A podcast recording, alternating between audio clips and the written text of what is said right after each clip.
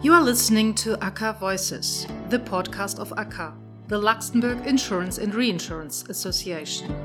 ACA is the voice of the Luxembourg insurance sector, to give you an overview of the main issues affecting the sector and to embody that voice, we give the floor to a number of key figures in our community. ACA Voices is aimed to all those interested in insurance development.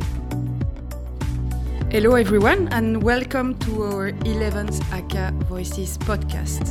My name is Valérie Tollet, and I'm legal and tax advisor at ACA, the Luxembourg Association of Insurance and Reinsurance Companies. Today, I have the pleasure to interview Christian Canu, who is Chief Executive Officer at Tokio Marine Europe in Luxembourg. Christian joined the Tokio Marine Group in 2003 a bit less than 19 years now.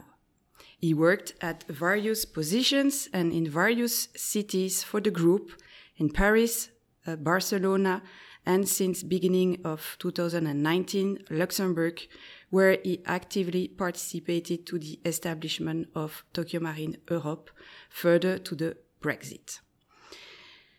Before jumping in the insurance world, Christian has had a short experience in an engineering consultancy firm in Paris and, more importantly, spent several years in the Italian army as first lieutenant and captain.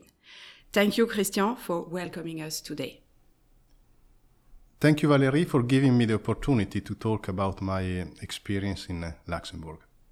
So, coming back to your experience and starting by the beginning, you did part of your studies at the Italian Army Military Academy and served your country for a decade or so. Which type of skills and values did this experience bring to you? How does it help you afterwards when you made the choice to join a big international group like Tokio Marine? As you said, I was in the army for uh, 10 years, from the age of 18 until uh, I was 28. Those years were very formative years. And once I read that uh, the years until you are 18 define your personality, while the years between uh, 18 and 28 define which kind of professional you are going to be. And I tend to agree with this statement, and I admit that the years in the army really shaped me professionally. In the army, I learned so much that is very difficult to choose. You know which skills uh, um, I should you know mention now. However, if I really have to pick up two, I would say self-discipline and um, how to manage pressure. Self-discipline. I mean, the army is based on discipline. So while there, I was also able eventually to learn uh, some discipline to apply to myself. While regarding how to manage pressure, I mean, in the army you train so much uh, to live extreme situation, and, and, then all of a sudden when you go into operation and you live the those experiences with a lot of pressure, all of a sudden you found you found that somehow you learn how to deal with uh, pressure without cracking. Regarding value, the army is based on values. You know, if I think even now about the relationship I built there with uh, you know my colleagues, with my friends, I get goosebumps. However, the value I learned in the army that I feel the deepest connection with is without a doubt a sense of duty. In the army, you learn in the hard way that if you don't do well your job, other people could die. In the army, I learned to take my responsibilities very seriously, and even now, I think this is one of my main characteristics. Coming to your second question, almost everything I learned in the army helped me when I joined a big international group like Tokio Marine. For obvious reason, the skills I've just mentioned, such as self-discipline or not cracking under pressure, are highly appreciated in the business world. However, what the army gave me that is very difficult to get elsewhere was a lot of management and leadership experience from a relatively young age. Usually in business, you have your first managerial experience at around 30. I started at 18 in the army, and by the time I left at 28, I had probably more than 10,000 hours of management and leadership experience in challenging conditions. With the 10,000 hours, I refer to the 10,000 hour rule, which says that in order to achieve true expertise in any skill, you need to practice it for at least 10,000 hours, clearly in the right way. Thank you, Christian, for sharing with us the foundations of your career. When looking at the various positions you occupied within the group, one can easily see that you moved from one country to another, that you immediately worked in an international environment with multicultural teams and were responsible for several markets. So diversity and inclusion seem to be lived realities for you and not only abstract concepts. So could you please tell us a bit more where it all started? Diversity and inclusion are truly part of my DNA. First, my mom is Italian, and my father is African from Sierra Leone. Then it is also important to understand the historical and social context. My father came to Italy in 1966, and he was one of the first black Africans to immigrate to Italy in the 60s. For me, growing up with my afro hair in a 100% white society, as Italy was in the 1970s and uh, 1980s, was a very valuable first hand experience of being diverse and part of a minority. At the same time, I felt very much included because in those years immigration was not a divisive issue as it is today. So I learned on my own skin that if you include diverse people well, that diversity can bring you a lot of value thanks to the complementary perspectives different people can bring. Diversity and inclusion are so much part of myself that I have come to realize that throughout my entire life and career, I've always ended up unconsciously surrounding myself with very diverse people. I'm happy to share also the last example with my experience in Luxembourg. Last week, uh, it was the third anniversary of the opening of Tokio Marine Luxembourg office, and with my HR manager, I sat down and we went through our employees, and what we discovered was uh, particularly interesting. Out of 18 employees, we have 14 nationalities and we speak 18 languages. Two thirds of the employees are women, and more importantly, out of the six most senior roles, 50% are taken by women. And at the same time, in these three years, we had basically no departure. But also, what I, I found very interesting that uh, all this was not planned, and also I didn't drive any particular all the, all the hiring. What I think is that uh, if you put uh, diversity at the top of the organization, the rest will come. Thank you, Christian, for putting those fundamental values at the forefront. Let's now focus on the establishment of Tokio Marine in Luxembourg.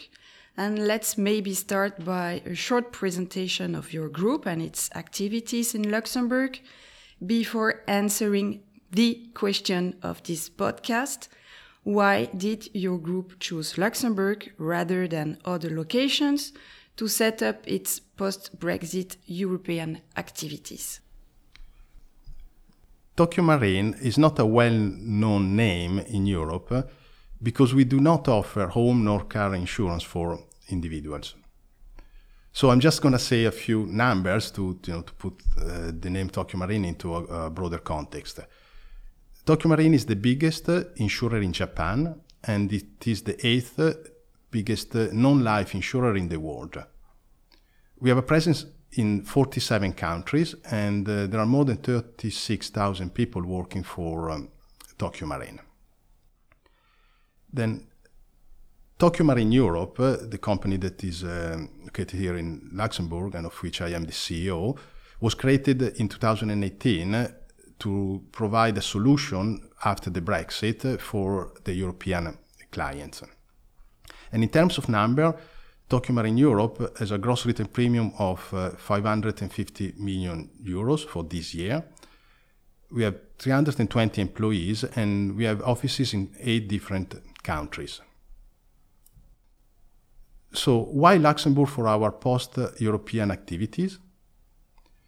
After the Brexit, uh, we had to find the location for um, a new insurance company in a country of the EU.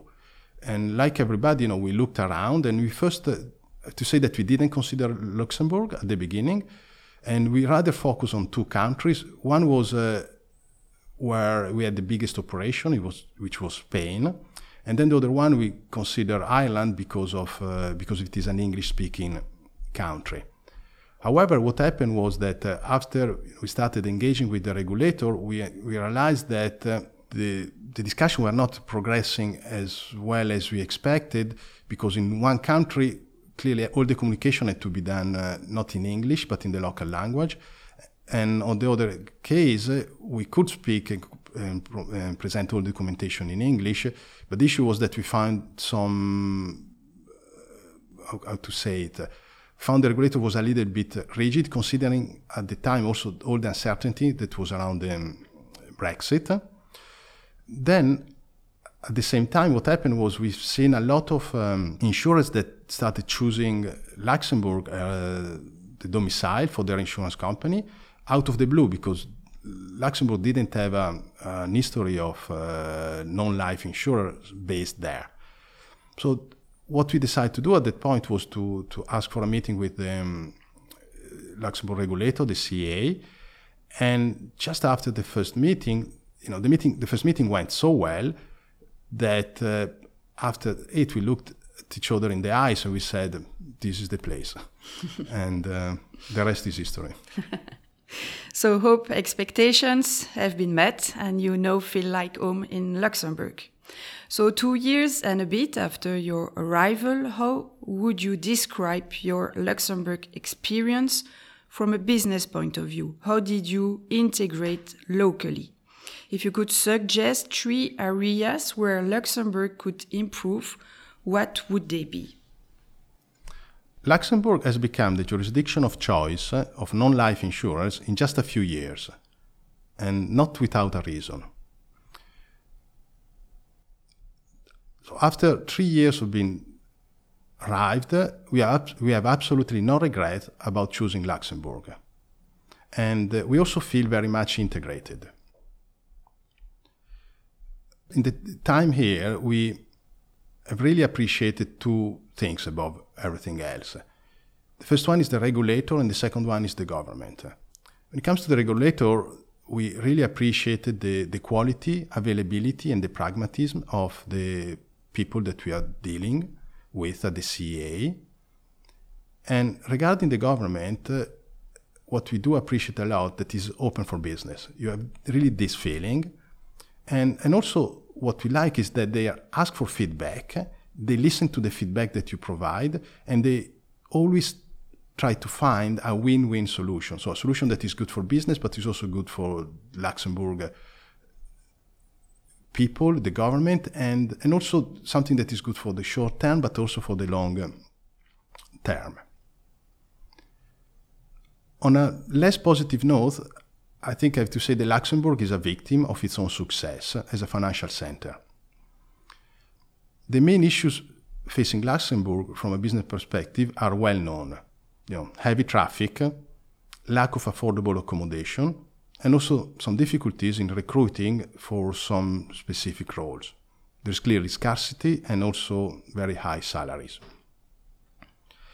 However, I think that the Luxembourg government is taking the right initiative in, to address those issues. So I'm confident that uh, Luxembourg will continue to be the jurisdiction of choice uh, for many years to come. Outside these usual suspects, I would like to share a consideration If you look around the world, all the successful business ecosystems are often built around a great university. That's what is, in my opinion, that Luxembourg is lacking at the moment and what the government should make a priority. Thank you, Christian. And this gives me the opportunity to ask you about your role at ACA and your vision for the association. So, as a member of the ACA Board of Directors and of the International Non Life Committee, what is the association bringing to you and vice versa? ACA is a great platform to understand and live the Luxembourg insurance ecosystem. I find ACA very active and very inclusive. Since day one, I was invited to lunches, networking events, seminars, and focus groups. But it was not only me that I'm the CEO. The same happened to all the Tokio Marine heads of the main function legal, finance, and uh, human resources. In addition, I found ACA management very open and ready to face any new challenge and opportunity. Clearly, Brexit represented a major challenge and opportunity for the EU and Lux in recent years. Before Brexit, Luxembourg was a center of life insurance only. Following Brexit, Luxembourg became a center for non life insurance as well with a lot of companies and people relocating from the UK. And how ACA responded to the Brexit?